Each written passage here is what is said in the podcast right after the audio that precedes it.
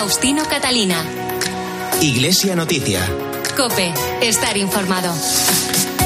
Domingo 18 de septiembre de 2022. Son las ocho y media de la mañana y como siempre, tras conocer las noticias de esta jornada, llega el momento de contarles en los próximos minutos los principales asuntos de interés en la información religiosa de estos días. Será hasta las nueve en que llegará la Santa Misa. Hacemos hoy este informativo en la cadena COPE con David Torrenova en el control de sonido. Un saludo de Faustino Catalina, titulares.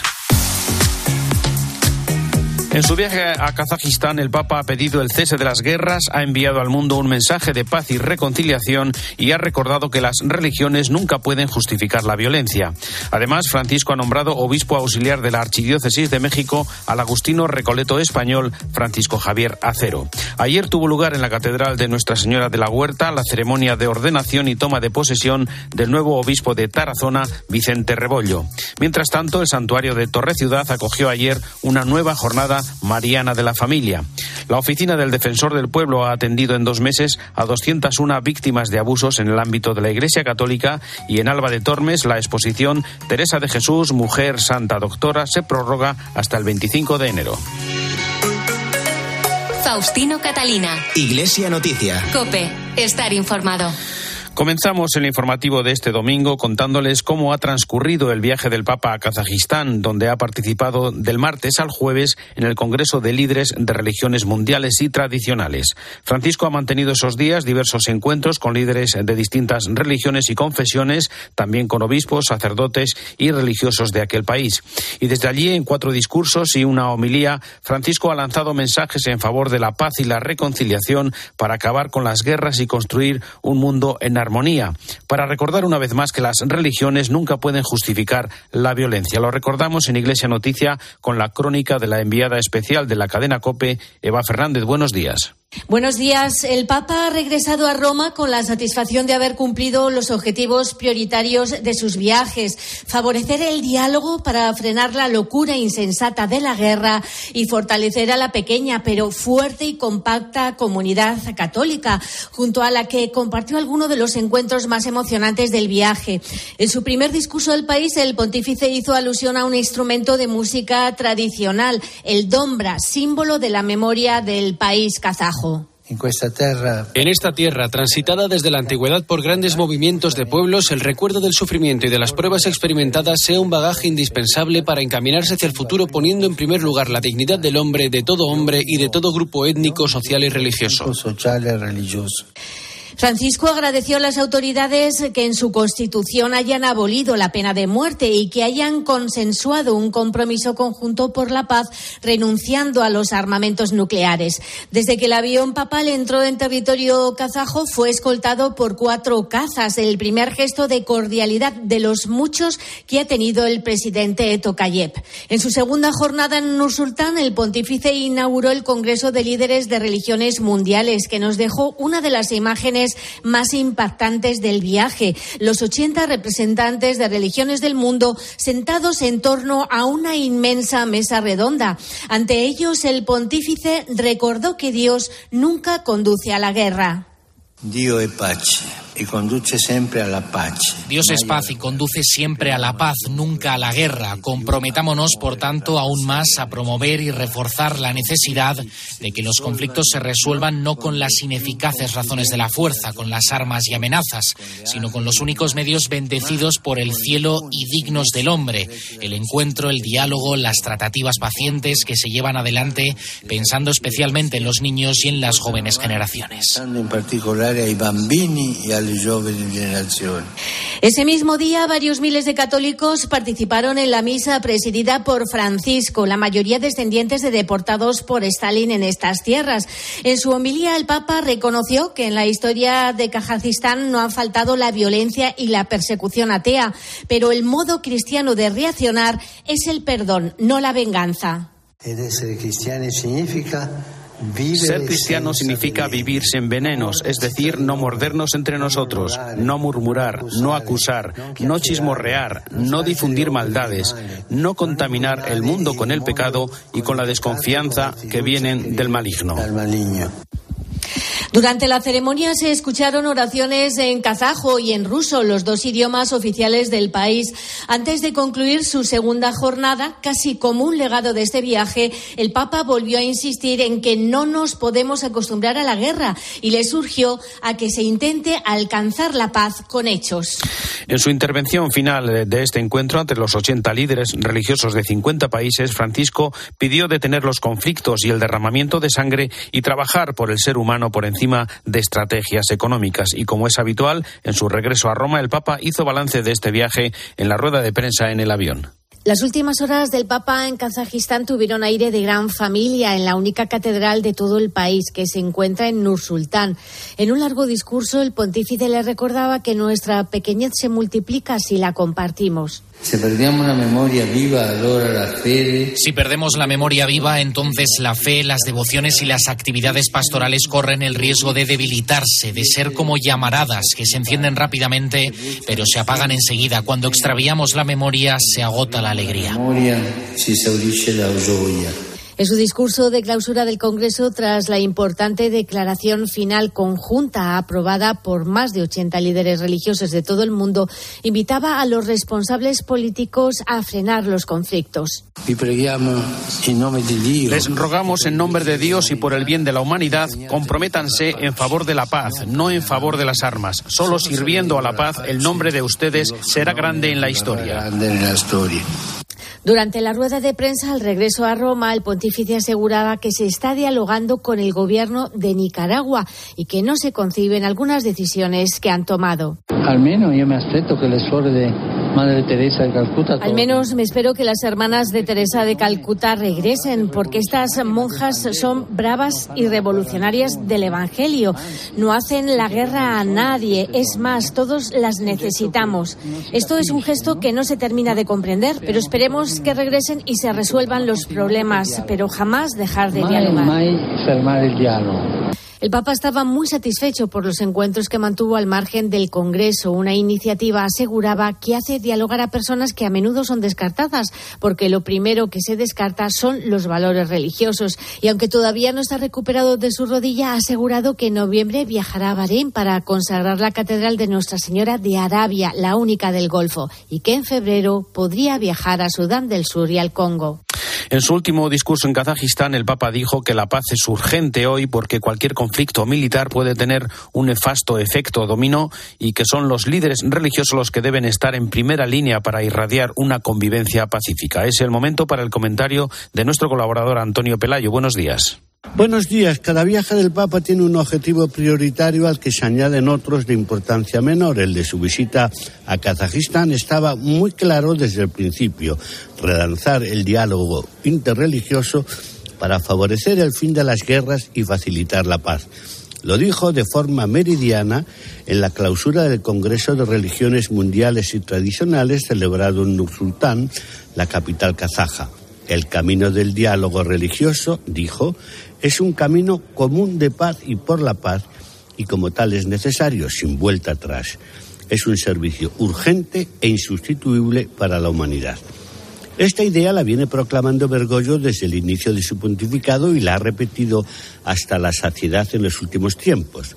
La novedad es que esta vez lo ha hecho no en solitario, sino rodeado y en común con 80 líderes musulmanes, judíos, cristianos, budistas y de otras religiones del mundo. Es un gran paso hacia adelante.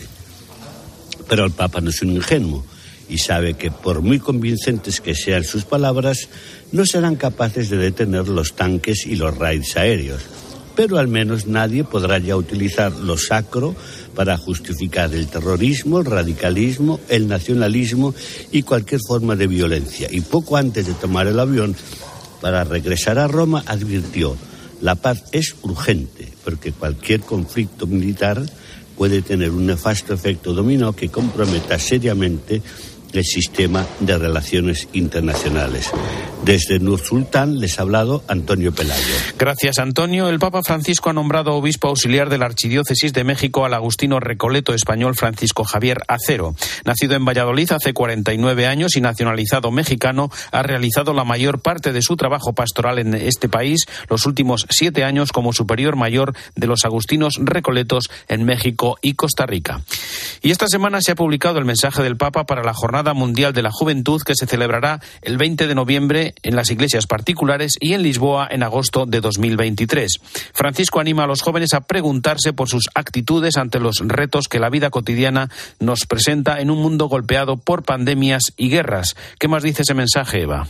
En plena cuenta atrás para la celebración de esta esperada jornada que tuvo que ser pospuesta por la pandemia, el Papa dedica a los jóvenes este tercer texto con los que el pontífice quiere acompañarlos en el camino hasta la que se espera multitudinaria cita en Lisboa.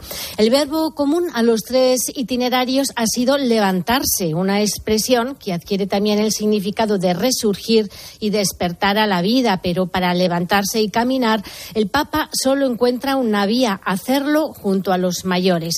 Por eso insiste en que es necesaria una alianza entre los jóvenes y los ancianos para no olvidar las lecciones de la historia, para superar las polarizaciones y los extremismos de este tiempo.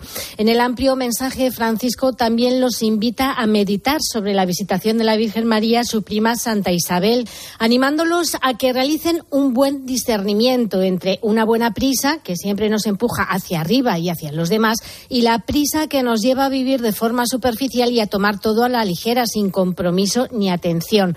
El texto concluye con una invitación a todos los jóvenes a que participen en la Jornada Mundial de la Juventud. Un momento, escribe el Papa, para redescubrir juntos la alegría del abrazo fraternal entre los pueblos y entre las generaciones, el abrazo de la reconciliación y la paz, el abrazo de una nueva fraternidad misionera. Los obispos de Cuba han publicado un mensaje ante el referendo popular previsto para el 25 de septiembre sobre el nuevo Código de las Familias. Reconocen avances en la protección de niños y ancianos en esta ley, al tiempo que critican la ideología de género en muchas propuestas, la adopción por parejas del mismo sexo o la gestación solidaria, y piden más pluralidad en la información que permita al ciudadano asumir su decisión y su voto sobre esta ley. Faustino Catalina. Iglesia Noticia. Cope. Estar informado. UMAS mutua especialista en seguros para el sector educativo. Ofrecemos una solución integral para los colegios y guarderías. Daños patrimoniales, responsabilidad civil, accidentes de alumnos. Más de 800 centros ya confían en nosotros. Visítanos en umas.es. UMAS, más de 40 años de vocación de servicio. Faustino Catalina. Iglesia Noticia. Cope. Estar informado. Les contamos ahora la actualidad aquí en España. Ayer sábado tuvo lugar en la Catedral de Nuestra Señora de la Huerta la ceremonia de ordenación y toma de posesión del nuevo obispo de Tarazona, Vicente Rebollo, hasta su nombramiento ecónomo de la diócesis de Burgos y deán de su catedral. Nos vamos eh, hasta Cope Zaragoza. Enrique Pérez, buenos días. Buenos días. El hasta ahora vicario episcopal para asuntos económicos y ecónomo de la archidiócesis de Burgos ha sustituido a don Eusebio Hernández, que tras 11 años al frente de la diócesis presentó su renuncia al Papa Francisco. Hasta la toma de posesión de este sábado, su sucesor estaba como administrador apostólico. El nombramiento de don Vicente Rebollo se hizo público el pasado 28 de junio, un reto que él asume con gran ilusión. Me siento pues, pues muy pequeño, indigno, ¿no? Lo primero que pensé, ¿no? Cuando se me anunció, digo, pero bueno, confío mucho en la misericordia de Dios. Es por lo que uno acepta estas cosas, ¿no? La misericordia de Dios y también entiendo que este es un servicio que la Iglesia me pide y aquí estoy aquí estoy dispuesto. En la celebración de ayer participaron una veintena de arzobispos y obispos, entre los que se encontraban el presidente de la Conferencia Episcopal Española, el cardenal y arzobispo de Barcelona, Monseñor Juan José Omella. El obispo consagrante fue el arzobispo de Zaragoza, Monseñor Carlos Escribano, que estuvo acompañado por el nuncio apostólico, Monseñor Bernardito Auza. También estuvieron presentes todos los obispos aragoneses, así como representantes de otras diócesis. Canónigos, vicarios y sacerdotes asistieron también a esta ceremonia junto a un numeroso grupo de laicos llegados desde Burgos para arropar a don Vicente en un momento tan importante, junto a familiares, entre ellos el padre y el hermano del nuevo obispo de Tarazona. El santuario de Torre Ciudad acogió ayer una nueva jornada mariana de la familia que alcanzó su trigésima edición, en esta ocasión con la celebración presidida por el obispo de Vitoria, Juan Carlos Elizalde. Nos lo cuenta desde Cope Barbastro, Arcen Lardiez. Miles de personas procedentes de toda España y algunas llegadas de otros países participaron ayer en la trigésima edición de la Jornada Mariana de la Familia en Torre Ciudad. El obispo de Vitoria, Monseñor Juan Carlos Elizalde, presidió la Eucaristía en la explanada del santuario, momento central de una jornada en la que también se dio lectura al mensaje que el Papa Francisco dirigió a los participantes. Fue un día de reencuentro y oración, como explica el rector del santuario, Ángel Laseras aquí nos damos cuenta de lo que la Virgen nos quiere. Ya no solo por lo numeroso, ¿no? Sobre todo que recemos a la Virgen juntos y que eso sea como un punto de apoyo, ¿no? Para, bueno, pues para continuar con nuestra vida ordinaria. Las ofrendas de flores, frutos e incluso trabajos manuales de familias, colegios o parroquias, así como el ofrecimiento de los niños a la Virgen de Torre Ciudad, fueron algunos de los momentos más entrañables de la jornada. Su buen desarrollo estuvo a cargo de más de 200 voluntarios que velaron por todas las actividades y la atención a las familias reunidas en la cita más emblemática de este santuario, Santuario de Familias, que además recogió productos de primera necesidad que se canalizarán a través de Caritas Diocesana de Barbastro Monzón. El lunes se celebró un encuentro encabezado por Unai Sordo, secretario general de Comisiones Obreras, y Maru Mejina, presidenta de la Hermandad Obrera de Acción Católica, que cerró la ronda de diálogo de esta organización con los sindicatos. En la agenda de la reunión estaban cuestiones como la creación y calidad de empleo, el impacto de la inflación en la economía de las familias trabajadoras, la revalorización de los salarios, las redes de protección social o la posible configuración de un pacto de rentas. En esta reunión hemos compartido nuestras preocupaciones sobre la situación de incertidumbre en general de, la sociedad española y sobre el empobrecimiento de los trabajadores y las trabajadoras en concreto, debido a la subida de los precios y de la inflación. Las medidas del Gobierno entendemos que tienen que responder a esta realidad y a proteger el empleo. Y como cristianos en el mundo obrero, esto nos parece de justicia. Destacar también la voluntad de comisiones obreras de encuentro con la conferencia episcopal para dialogar sobre temas comunes, la necesidad del trabajo decente, la situación de la siniestralidad, protección social, etcétera. En estos tiempos de sinodalidad, de caminar juntos, por el que el gran tema del trabajo y la justicia social son fundamentales. El miércoles, en la fiesta de la exaltación de la Santa Cruz, comenzó la llamada Perdonanza, el jubileo de la Santa Cruz en la Catedral de Oviedo. Desde allí nos informa Carlos Fernández. Es un año especial para el jubileo de la Santa Cruz con la mirada puesta en el Año Santo Compostelano. Ocho días de perdonanza que comenzaban el pasado miércoles, día 14, con cientos de fieles, incluso llegados de otras partes de España, para admirar el Santo Sudario al final de la Eucaristía. Se volverá a trasladar desde la Cámara Santa el último día, el día 21. Las misas jubilares están presididas todos los días por párrocos de pueblos que se encuentran en el Camino de Santiago y todos los días con la presencia de la Cruz de los Ángeles en el altar mayor de la Catedral. Durante la perdonanza se espían los pecados de la vida para lograr la indulgencia plena. Benito Gallego es el deán de la catedral. Ordinariamente eh, se concreta, siempre está presente en la, en la norma general que haya una confesión sacramental, que haya una comunión sacramental y que en este caso concreto se rece algo en la catedral, además de recitar el credo y el Padre Nuestro, se rece algo por el Papa. Una de las novedades este año es que después de 14 años vuelven a ondear en lo alto de la torre gótica de la catedral las cinco banderas rojas de la perdonanza con el grabado de la Cruz de los Ángeles de fondo. Un año y medio después de su llegada a la archidiócesis burgalesa y tras la clausura del año, del año santo de la catedral y la celebración de la asamblea diocesana, el arzobispo Mario Iceta ha publicado su primera carta pastoral. Con el título Iglesia en estado de misión repasa algunos aspectos de la vida social y eclesial y hace una llamada urgente a la evangelización en un cambio de época en el que denuncia el relativismo, la proliferación de ideologías y populismos, el individualismo y el consumismo. La Iglesia es comunidad e imprime en nosotros esta forma de ser y de vivir. Ello nos impulsa a salir al encuentro del prójimo, caminando con alegría como hermanos, de manera que este sendero nos haga redescubrir el amor que inunda nuestros corazones y que se nos hace presente también en el rostro de quien espera nuestra ayuda y presencia. Desde este primer anuncio hemos de esforzarnos en vivir como iglesia y hacer presente el reino de Dios, revitalizando nuestros consejos, haciendo misioneras nuestras comunidades, potenciando nuestras formas de servicio en la oración, en la escucha de la palabra, en la Eucaristía, en los diversos ámbitos pastorales, velando la cultura del cuidado y siempre al servicio de la persona con especial dedicación a quienes más lo necesitan. La Oficina del Defensor del Pueblo ha atendido en dos meses a 201 víctimas de abusos en el ámbito de la Iglesia Católica a través de la Unidad de Atención a las Víctimas que se puso en marcha el pasado 6 de julio.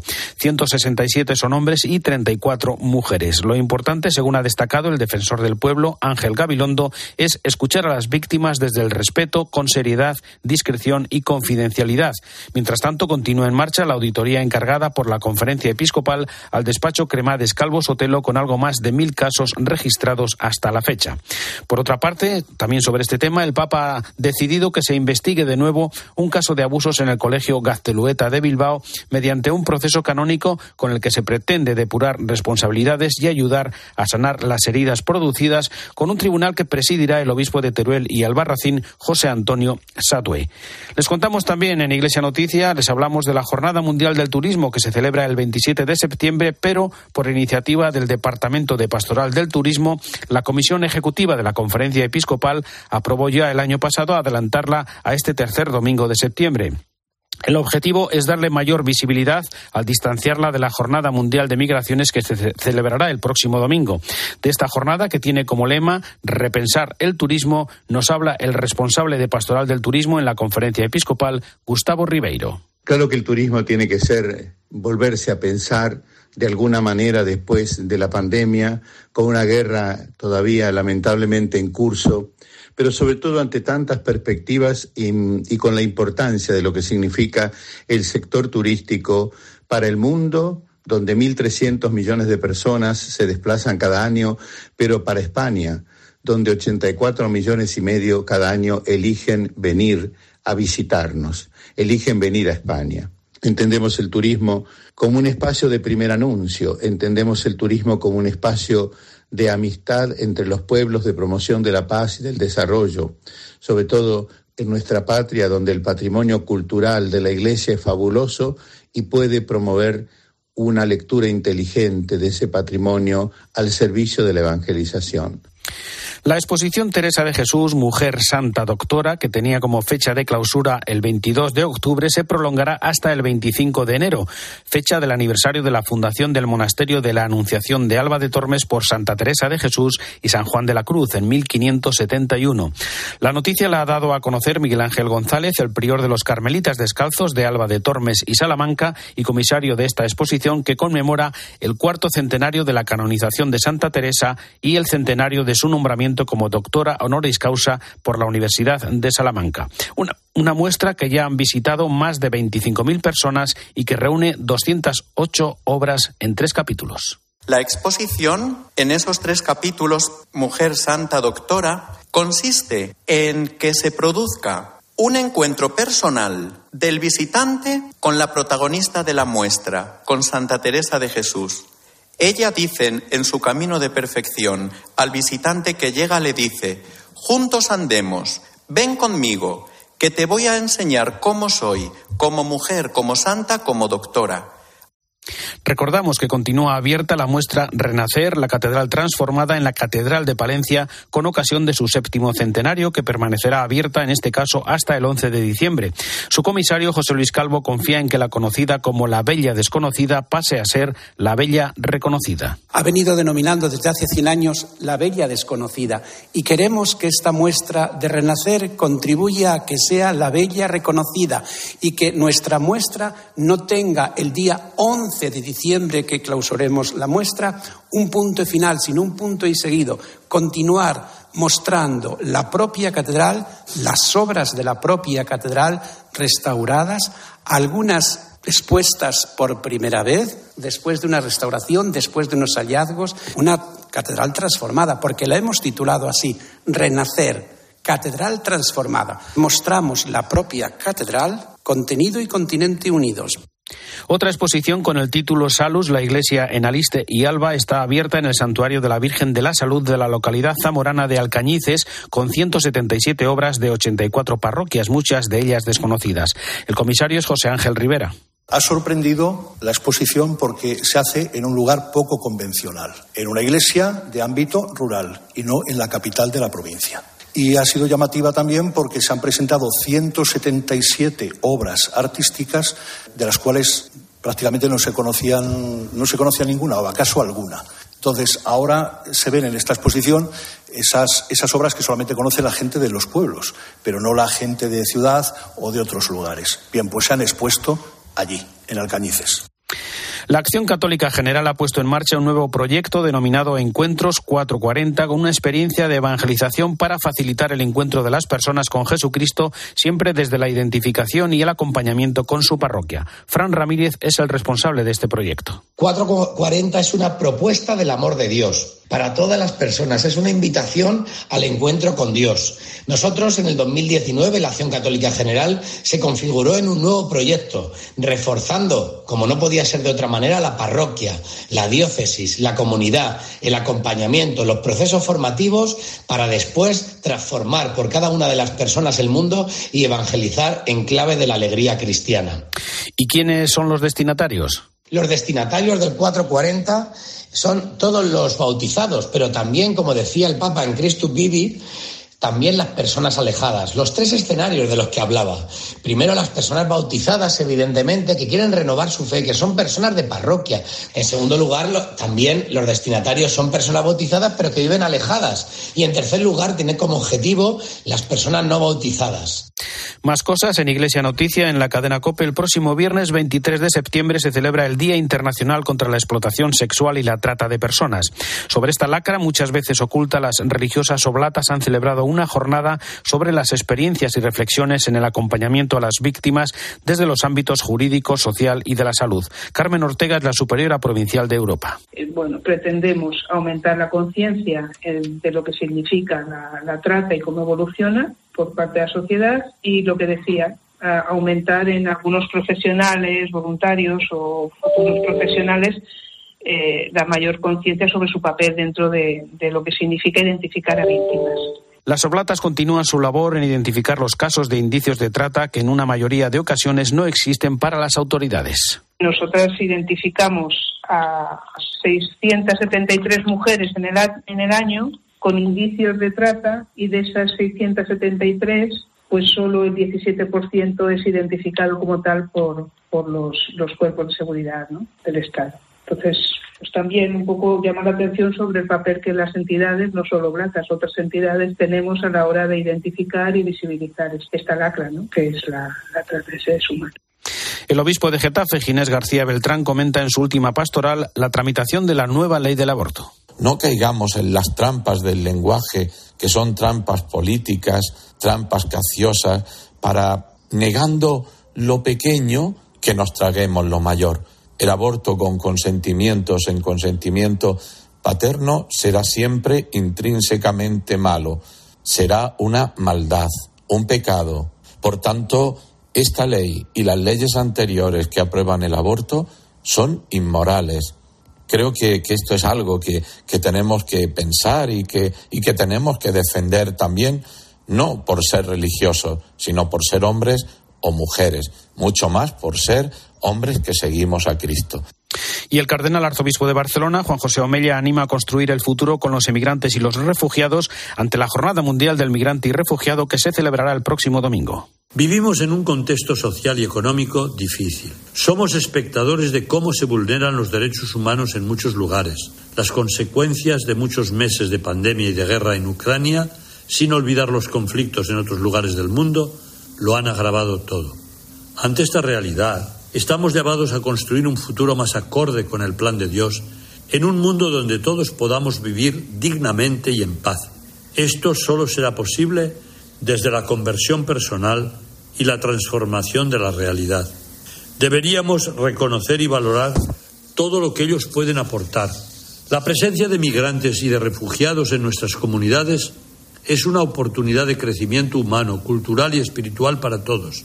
Es una oportunidad para conocer mejor el mundo y la belleza de la diversidad. Domingo 18 de septiembre de 2022, hasta aquí el informativo Iglesia Noticia, programa 1794. Tras la última hora de la actualidad, la Santa Misa. Hasta dentro de siete días, un saludo de Faustino Catalina. Buenos días. En Londres continúan los actos previos al funeral de la reina Isabel II que tendrá lugar mañana lunes. Los líderes mundiales invitados ya han comenzado a llegar. Este domingo lo harán el rey Felipe acompañado de doña Leticia y allí coincidirán en un acto después de más de dos años con el rey emérito. El último en aterrizar ha sido Joe Biden, que horas antes de viajar ha advertido a Putin sobre el uso de armas nucleares, mientras el ejército ucraniano sigue recuperando territorio en zonas como Kharkov o Gerson, aunque el Kremlin continúa negando este giro en la guerra. Y hoy en Barcelona, Escuela de Todos se manifiesta por la defensa del 25% del castellano en las aulas. Bajo el lema Español Lengua Vehicular, reclaman el bilingüismo amparado por la justicia e ignorado desde la Generalitat. Ahora te quedas con la Santa Misa.